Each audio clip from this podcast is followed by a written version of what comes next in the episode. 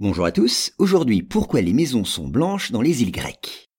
Alors en Grèce, et notamment dans l'archipel des Cyclades, au sud de la mer Égée, les maisons sont d'une blancheur immaculée, ponctuée de taches bleues.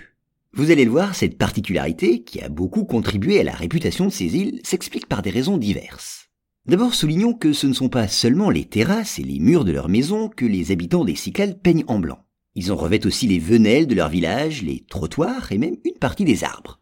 Alors le choix de cette couleur s'explique d'abord par la chaleur des étés.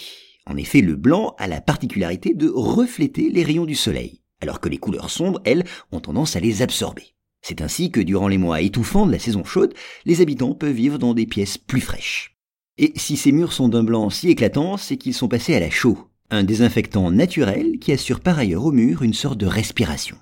Mais ce blanc éclatant, les maisons grecques le doivent aussi à d'autres raisons. Il est devenu en quelque sorte une couleur nationale. C'est en tout cas ainsi que l'a considéré le Premier ministre qui en 1936 en a imposé l'usage avec celui du bleu pour les fenêtres ou les coupoles des églises. Pour lui en effet, ces deux couleurs exprimaient l'âme de la Grèce. Dans son esprit, le blanc symbolisait l'écume de la mer et le bleu la parure inaltérable des ciels d'été en Grèce. Couleur nationale, le blanc évoque aussi la pureté d'une cause, celle de la guerre d'indépendance qui en 1830 libéra les Grecs du joug ottoman. On retrouve d'ailleurs cette symbolique dans le drapeau grec composé de bandes blanches et bleues. Pour conclure, en Grèce, comme dans la plupart des cultures occidentales, le blanc symbolise aussi la pureté, la sagesse et la spiritualité. Et comme ces maisons blanches, étendues sous un ciel bleu, semblent attirer les visiteurs des îles grecques, il n'y a vraiment aucune raison de les priver d'un tel attrait touristique.